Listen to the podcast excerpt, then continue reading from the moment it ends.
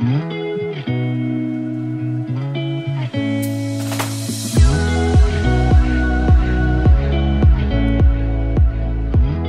大家好欢迎来到 annie 的爱情急诊室我是 annie 你的爱情诊疗师。在这里我们会解答大家在感情上遇到的疑难杂症也会邀请听众朋友来节目上分享亲身经历的感情故事。喜欢我们的话，欢迎到 Apple Podcast、Spotify 给我们五星的评价。大家的回馈对我们来说都很重要哦。哦，这几天真的是好冷哦，冷到真的没有办法好好出门呢，而且还一直下雨，所以我这个礼拜都就是都走路上学啊。然后反正我本来就希望说我这个学期可以。多走一点路，就是不要都一直待在家，对，然后就是所以后来因为我休课也休的比较少，所以就想说，哎，那有比较多的时间可以走路，因为我不太喜欢运动，所以就是可能就把快走啊，然后每天可能设定自己走个八千一万步这样子，然后至少有在运动的感觉。对，这几天真的好冷，而且冷到就是因为我之前呃膝盖。哎，膝盖就是关节那边有一点受伤，所以其实只要天气湿冷的时候，我的一些关节都会很痛，所以这几天就是过得很不舒服，因为就是又又要走路，然后脚又不舒服的状况下，那你说为什么不骑车或是怎样啊？就下雨啊，超麻烦的，所以唉，反正这个礼拜就是过得有点痛苦，怎么每个礼拜都在讲生病的事情？上礼拜打疫苗，这礼拜是。脚对啊，所以我二二八连假回家要去看医生，我约了好几个门诊，对啊，因为我本来就是一个有点 体弱多病的人，所以然后又有可能作息有一点不正常吧，所以就常常会报病号。对，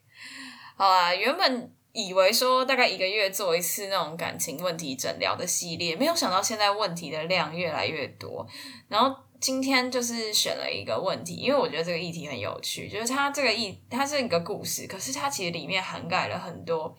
一个一个的小议题，我想要跟大家拿出来讨论一下。那刚好我也有把这个议题放到我们的那个匿名的 LINE 社群里面去跟大家做讨论，所以其实看到了蛮多不同身份别的人，他有不同的。见解，从不同的面向去看这个故事，我觉得其实蛮有趣，因为大家看到的其实都跟我看到的不太一样，这样子。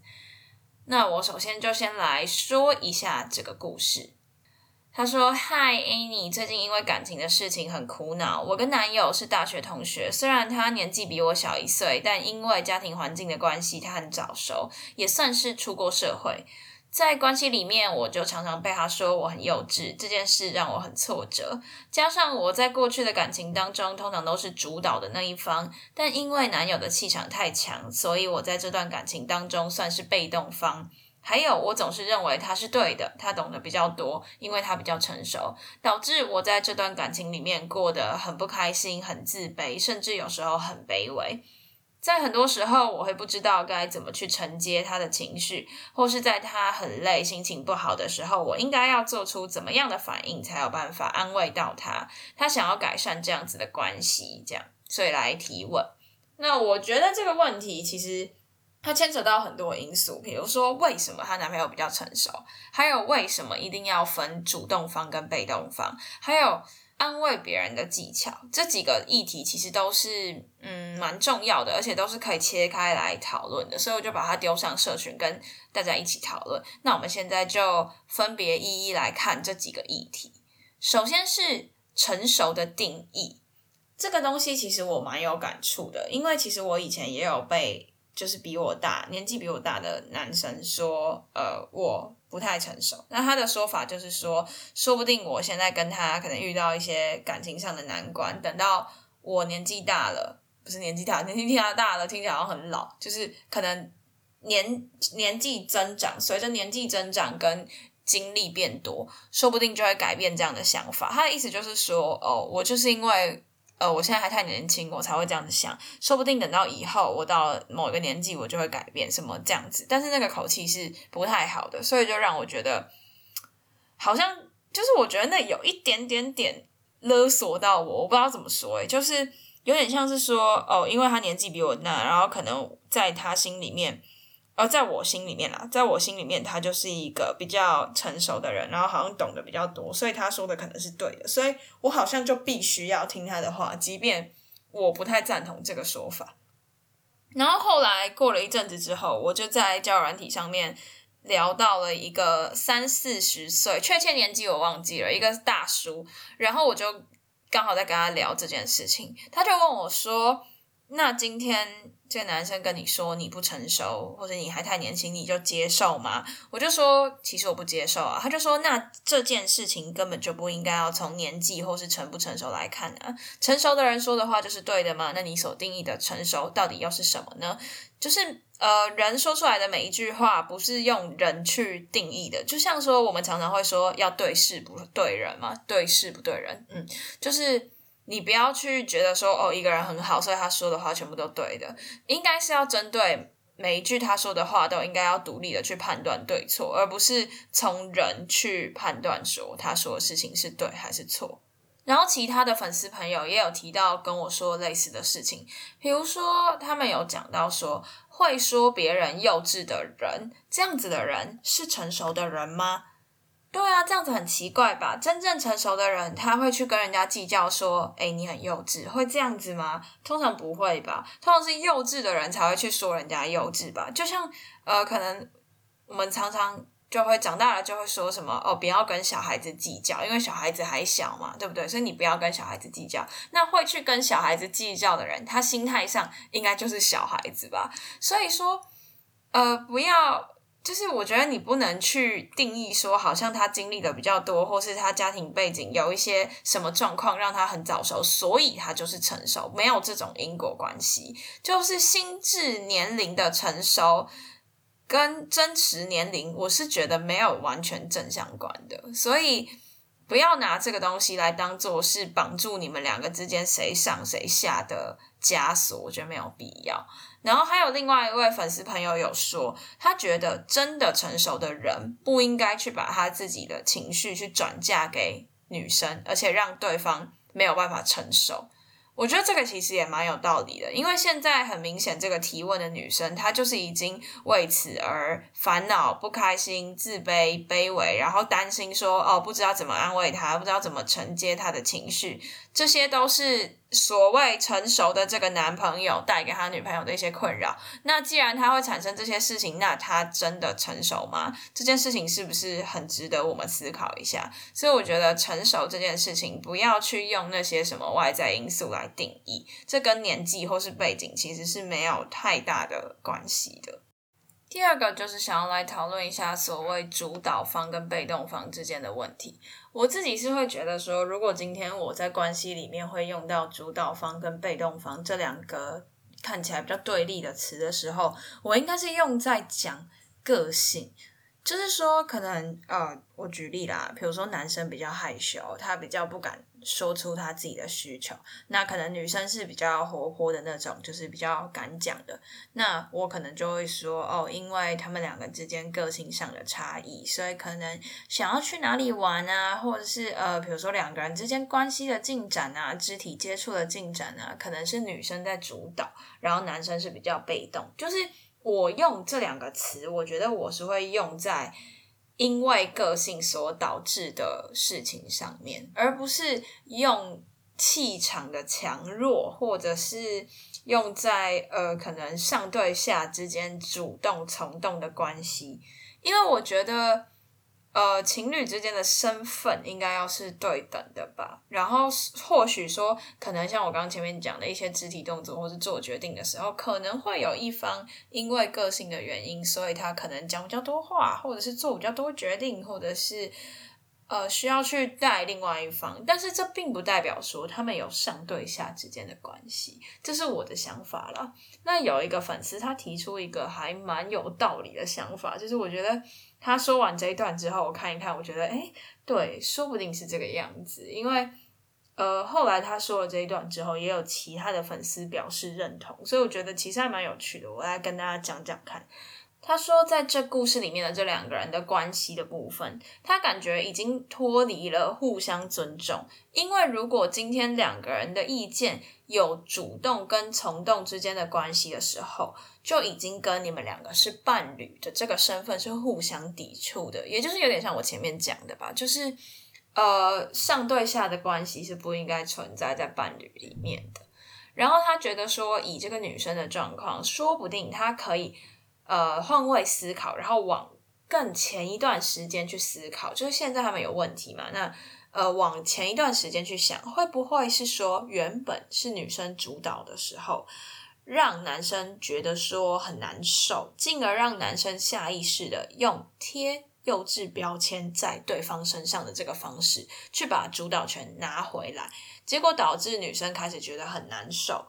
然后去思考说，是不是两个人都太想要主导权了？那对于这个叙述来说，男生女生反过来都是一样的意思。我觉得其实蛮有道理的，就是可能在更前面，因为女生习惯主导嘛，或许被让男生有一点不好受，然后让他想要就是变得地位比较高，所以就。往对方身上贴说：“哎，你很幼稚，这样子的标签，所以对方就会开始慢慢变弱，变弱，变弱，然后男生就相对变强，然后他们就是一个这样子的恶性循环。我觉得其实这个猜测也是蛮有道理的。提问的这位女生，你可以去思考一下，你们之间是不是有点像这样子？那如果上述的这个论述是成立的话，其实。”呃，就是这位粉丝就说，哦，其实他们这样子是呈现一个非常不好的循环，就是轮流轮流担任主动跟冲动的关系，轮流不好受，变成了是一个在比耐力的比赛。那如果说你们去试着打破这个主动从动的关系，相处模式会不会好一点？这样，我觉得其实他说的这个蛮有道理的，因为就像我讲的嘛，主导跟被动本来就不应该是。有上对下的关系，只是个性上的差异而已。但是现在，我觉得在你提问的叙述里面，你已经把所谓的主导跟被动当做是一个，就是呃，你们之间上对下阶级的差异。我觉得这个方向是很不健康的，因为伴侣之间本来就不应该有谁上谁下这样子。好，那最后就是来讲说怎么样去安慰对方的情绪的问题。那在这之前，我有一个比较想要问的问题，就是我觉得这件事情为什么这个故事会被我拿出来讨论，是因为我觉得这个女生她没有摸清楚她自己想要什么。因为其实，在她的叙述里面。你可以看到，说他其实是想要拿回主导权的那种感觉，就是因为他觉得过去他都是主导方，加上他现在很不开心、很自卑、很卑微，所以他想要。把这个主导权拿回来，就是在他的语气里面，我觉得我会感受到这样子。可是他提问的方向却是问说要怎么样去让他的男朋友更好受，要怎么安慰他的男朋友。那他这个问的方向就会让我觉得说，他好像已经放弃他自己现在气场比较弱的这个部分了，他比较去在乎说要怎么样配合他男友的情绪。比较去在乎她男友的感受，大过于她自己不好受的心情。所以我觉得，就算今天你知道了要怎么样安慰你的男朋友了，你完全可以安抚他的情绪了，但是你还是会不甘愿说你必须要变得很卑微，你必须要被主导，你不会甘愿于这件事情。这是我的想法啦，因为我觉得，因为既然你已经说了，你以前都是主动，然后你现在很卑微，你现在不开心，那就代表说其实。呃，要你委屈自己去安慰他，你其实并不是发自内心的。就是在我一直以来，从节目开台以来，一直都会跟大家说，我希望大家在感情里面做任何事情都应该要是心甘情愿的，你不要去委屈自己。就是情侣之间的磨合，并不是配合，不是要你委曲求全去配合对方，因为其实这样子你自己心里面也不开心，你们终究就是会走向一个。不太好的结局，所以我会觉得说，你要清楚的知道你自己到底要的是什么，而不是好像说现阶段这个男的他就是占上风，他就是上位者，所以你就只能委屈的听他讲，然后听他听他要你干嘛干嘛干嘛，听他说你幼稚什么，并不是这个样子。你要知道你自己要的是什么。好，那回过头来看，你说怎么样安抚他情绪的问题，我会觉得说，在你的这样子的叙述里面，我们先姑且不论说到底这个男生真实的个性是什么，怎么样，我们就先单论，就是我收到这个故事我自己的感受。我觉得在他的形容里，我会觉得这个男生可能可能有一点点，有点自负吧，就是就觉得自己很成熟，然后觉得自己可以用这个。论点去压制对方，所以他是比较不能够被压制的，就是他的想法比较不能被否定的。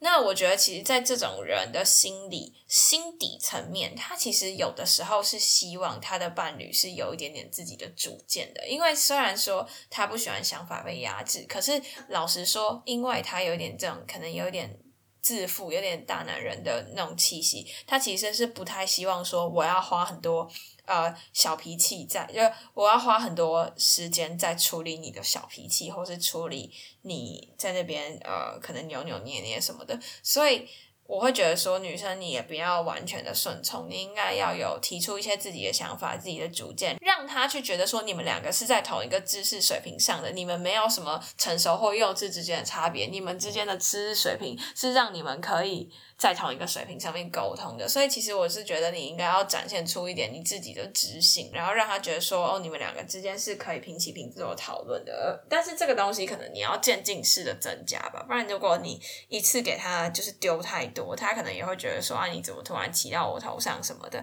所以我觉得在这个过程中最重要就是你们要互相尊重、互相赞美吧。尤其是我觉得男生啊，不管男生女生都是很需要被肯定的。尤其是像呃，你形容你男朋友的这个状况，我会觉得他是需要你给他一些肯定的。所以既然你也愿意去。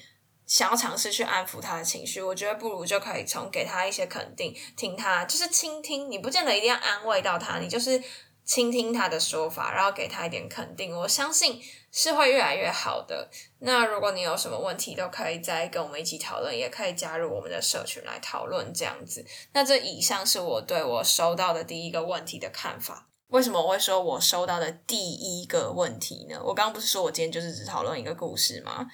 因为，此时此刻，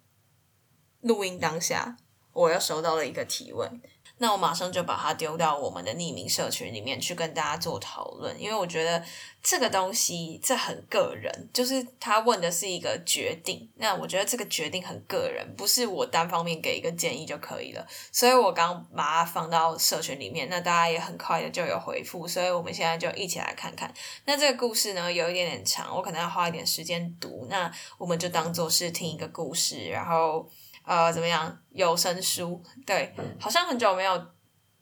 好像很久没有听我念东西了哈。好，那我来念一下。Annie 你好，我是一个母胎单身二十五年的女生，因为国高中时读的是女校，再加上大学是读文组，导致我几乎没有男生朋友，也不太会跟男生相处。一直到开始工作了之后，我认识了 A 男。因为我们都是来自同一所大学，所以刚开始的时候比较有话聊。我也在工作闲聊的时候，发现我们有很多兴趣、做事的方法和价值观都很像，因此我渐渐的被他吸引。然而，撇开公事不谈，私底下我想传讯息跟他聊天，或是约他出去时，他不是已读不回，就是。干脆直接不读讯息，但在公司的时候，他还是会常常来找我聊天，甚至我有参加的聚会，他才会去，让我总是忍不住猜想自己是不是对他来说很特别。可是每当我想要主动更进一步，他冷淡的反应却又让我觉得他只是把我当成好朋友。因此后来我下定决心要放弃他。刚好去年碰上疫情，我们公司改成远端上班，在长时间没见到他的情况下，我觉得我终于能放下这段感情了。而在远端上班的这半年，我也开始使用交友软体，并且认识了 B 男。B 男跟我一样都是母胎单身，他也跟我说过，他玩交友软体的目的就是要交到女朋友。老实说，第一次见面，B 男并不是我的理想型，但后来还是陆续跟 B 男出去了几次，渐渐发现 B 男真的是一个很好、很温柔的男生，不仅会主动找地方想带我出去玩，也不会拒点我的讯息，甚至会在我不舒服的时候主动买红豆汤给我喝。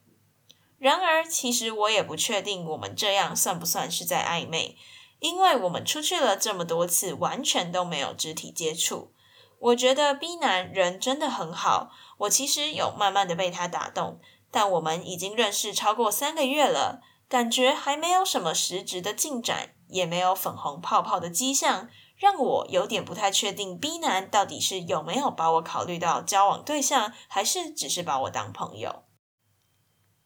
一直到最近，因为疫情比较趋缓，所以我们公司从过年后就恢复正常上班，我又开始会和 A 男见到面。尽管已经接近半年多，除了公事以外，我们都没见面，也没有私底下的接触。我以为我和他会变得很生疏，没想到 A 男还是跟往常一样，很自然的来找我，并跟我有很多话聊，让我忍不住觉得很开心。同时，却又很糟糕的发现自己好像还是没完全放下对 A 男的感情。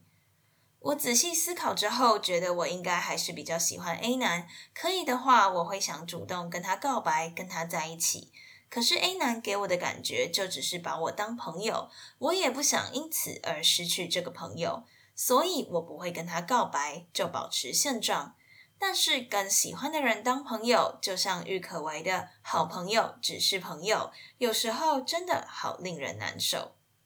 至于 B 男，我认为跟他在一起应该会很幸福。我也喜欢跟他相处时自在的感觉，但我对他喜欢的程度好像还不到会想主动跟他表白。不过，如果他跟我告白的话，我应该会考虑接受，因为我也年纪不小了。坦白说到这个年纪还母胎单身，常常会让我感到很自卑。可是我又认为，在心里有 A 男的状况下，继续答应 B 男的邀约，或是到最后抱持试试看的心态跟 B 男交往，好像都不是很好。也或许从头到尾都是我会错意，B 男也只是把我当朋友而已。可是我也很害怕 B 男如果真的对我有意思，这样我三心二意，最后会伤害到他。我感觉自己好像碰到了爱情里经典的难题，要我选自己比较喜欢的，还是喜欢自己多一点的？我以为只要有人持续对自己好，最后我就会喜欢上人家。但现在发现好像并不是这样，可能我真的太少跟异性相处的经验了。所以想请问 Annie，你认为我现在应该要怎么做？哦，念了好久，真的好像有声书哦。我从来没有遇过这种二选一的奢侈烦恼，所以我才决定说要给所有人来就是评断一下他们自己的想法。那首先，我们的就是头号粉丝肥肥就说，他说他想要选，他说他想要选他喜欢的这样子，然后还附了一句歌词。美好的事可不可以发生在我身上？这样，另外一个粉丝说他会选择 B 男，因为他自己也是母胎单身，他对这个故事蛮有感的。然后他就说，因为我喜欢的对我也没有意思啊，喜欢我的我也没意思，也不会去跟别人透露说我很喜欢你这种想法。然后他就一直单身。那回到正题，他之前也是呃喜欢上 C 女同事，然后渐渐被吸引到。等到我发现我喜欢 C 的时候，已经太晚了。我们平常都聊得很热络，公事和私底下都很热络。我一直以为我们有可能，后来才认清他只把我当朋友。她是我第一个可以让我难过好几个月的女生。那阵子的我真的很像行尸走肉，不像自己。但我们根本没在一起，是我自己一直把感情投进去，所以只会更难受。我完全能体会所谓好朋友只是朋友的那种感觉。我是建议应该要及时止损，不然我也会想选我喜欢的，但这样子真的越来越痛苦。但是后来我也是因为 C 女而去玩了交友软体，认识了 D 女。D 女跟我告白过，但我不喜欢，所以我就拒绝了。但这个故事，他他说这个故事的作者的状况，感觉是跟 B 男有互有好感，所以他觉得可以尝试看看。至于他说觉得没有肢体接触的部分，是因为母胎单身的关系，所以不敢肢体接触，因为他自己也是会这个样子。然后我觉得这个说蛮有道理的。然后说完之后，肥肥就说，因为他不喜欢心里面有疙瘩，所以还是会想要先跟自己喜欢的有一个结果，再走下一步。才不会说好像我选了 B，然后发生了什么摩擦，就开始想说啊，当初有跟 A 在一起，是不是就会比较好？这个我也觉得很有道理。天哪，果然这个问题真的要问大家，因为我真的是会犹豫不决。然后呢，刚刚说那个女同事故事的那个粉丝就回说，对啊，应该每个人都会心里面有疙瘩，可是他觉得就是呃，提问者跟 B 男是互有好感，那 A 男不管怎么样看都没有机会，所以应该要尽早放下，这是他自己的看法，这样子。然后他就说，因为他觉得这个故事的人跟他的状况很像，因为他之前也是会觉得说。呃，跟我自己喜欢的同事只当朋友会很难受啊，想放下也一直放不下，然后一直挣扎，才导致他越陷越深。这样最后花了好几个月的时间才看开，而且过程真的是很难，因为没有办法，没有办法远离说，呃，就是没有办法远离那个女同事所在的环境，就会一直看到她，那看到人就会一直放不下这样子。然后肥肥就说：“呃，可是他说喜欢的人只能当朋友会难受，如果没有完全放下，还是有痛苦。他会比较喜欢说，就是偏向一段一段的，就是呃，这个处理好了再进行走下一步这样子。然后，但是肥肥说他觉得他没有遇过这样子的问题，这个问题蛮值得思考的。那后来又有位粉丝说。”他也有遇到这个状况，他就直接认赔出场了，直接换工作。虽然也是同事，情况有一点点不太一样，但是他觉得继续待在那个环境里面没有好处，所以就直接走了。然后结果离开那个环境，到最后还是没有放下，笑死。对，其实我觉得放下一个人是真的太难了啦，就是你会遇到很多困难，甚至你看，连这个最后一个粉丝说的，他都已经直接换工作，他还是放不下。就是我觉得这个东西真的太难了，我觉得。呃，我没有办法直接告诉你说，我觉得你应该要怎么做。那前面那些大家说的方法，你可以稍微参考一下，但是最后做决定的还是你自己。如果说你硬要问我自己的想法的话，我会觉得说，我会想要再多观察一点点，因为对我来说，呃，那个 B 男三个月，我是觉得还有一点点点点短啦，就是应该说，呃。我不知道怎么讲诶、我在交友软体上面认识人，可能会要想要在时间再长一点这样子。然后，但如果你是真的很急，因为你有说到你的年纪的问题嘛，因为可能我还没到这个年纪，姐姐不要打我。对，就是我觉得我还没有到会烦恼这个问题的这个年纪，所以我自己是觉得，嗯，我会想要再多观察一点点，而且加上我觉得我目前还是一个比较比较就是对感情比较放得开的人，就是我觉得有也没关系，没有也没关系，就是。自己喜欢，然后呃，能够当下是觉得是快乐的，这样子是最重要的。所以我会想要再多观察一段时间，这样子。而且，如果 A 男对你的情感是蛮主动的话，然后你们也都不会尴尬的话，说不定我会想要就是再多去。探索他一点，就是可能从其他同事之间去多问问看，这样子。好，以上就是这一次做的两个回复，真的很巧，我开始录的时候就又收到了另外一个问题，这样子。安东尼说：“哎呦，生意很好哦，生意兴隆哦。”笑死。好了，很开心可以看到大家就是有一些问题都愿意出来分享，然后其他人都愿意给予回馈。我觉得这真的是一件很棒很棒的事情，因为其实感情的事情有的时候就是当局者迷，很需要其他人提供的意见。所以如果你就是有兴趣的话，都可以加入我们的匿名社群，跟我们一起讨论。那未来我们也会预计在社群里面举办一些大大小小的活动，这样子。那就是呃相关的链接我都会放在下方的资讯栏。好啦，那今天的分享就到此结束啦。喜欢的话，别忘了追踪我们的 IG Annie，你的爱情诊疗师，也可以点主页的链接，更了解我们哦。最后啊，如果你还在为情所苦，可以加入我们的 LINE 匿名社群，或是用匿名提问箱写下你的问题，挂号 Any 爱情急诊室，让我们治愈你的心。那刚刚说到的链接，我都会放在下方的资讯栏和我们的 IG 主页。喜欢我们的话，也可以到 Apple Podcast、Spotify 去给我们五星的评价，也可以小额赞助我们继续创作。哦，对对对，我忘了讲了啦。到三月底之前，就是如果你有到 Apple Podcast 或是 Spotify 给我们五星的评价，然后截图到我的 IG 传给我，那我们就会从这些人里面就是抽出两位送我们最新做的纪念品，就是一个是 Animal 的水豚的手账，就是那种可以手写的网格的那种手账，就是你可以贴自己喜欢的贴纸啊，写一些东西，写日记什么的那种手账。然后另外一个是就是 Animal。新的动物鸭嘴兽，超可爱的鸭嘴兽的一个吸水杯垫，就我们会抽出这个奖品送给你这样子。所以如果就是有到 Apple Podcast 或 Spotify 给我们五星评价的朋友，记得要把截图回传到我的 IG 给我，然后要记得追踪我这样。好，那最后就是感谢大家支持啦，我们下期见，拜拜。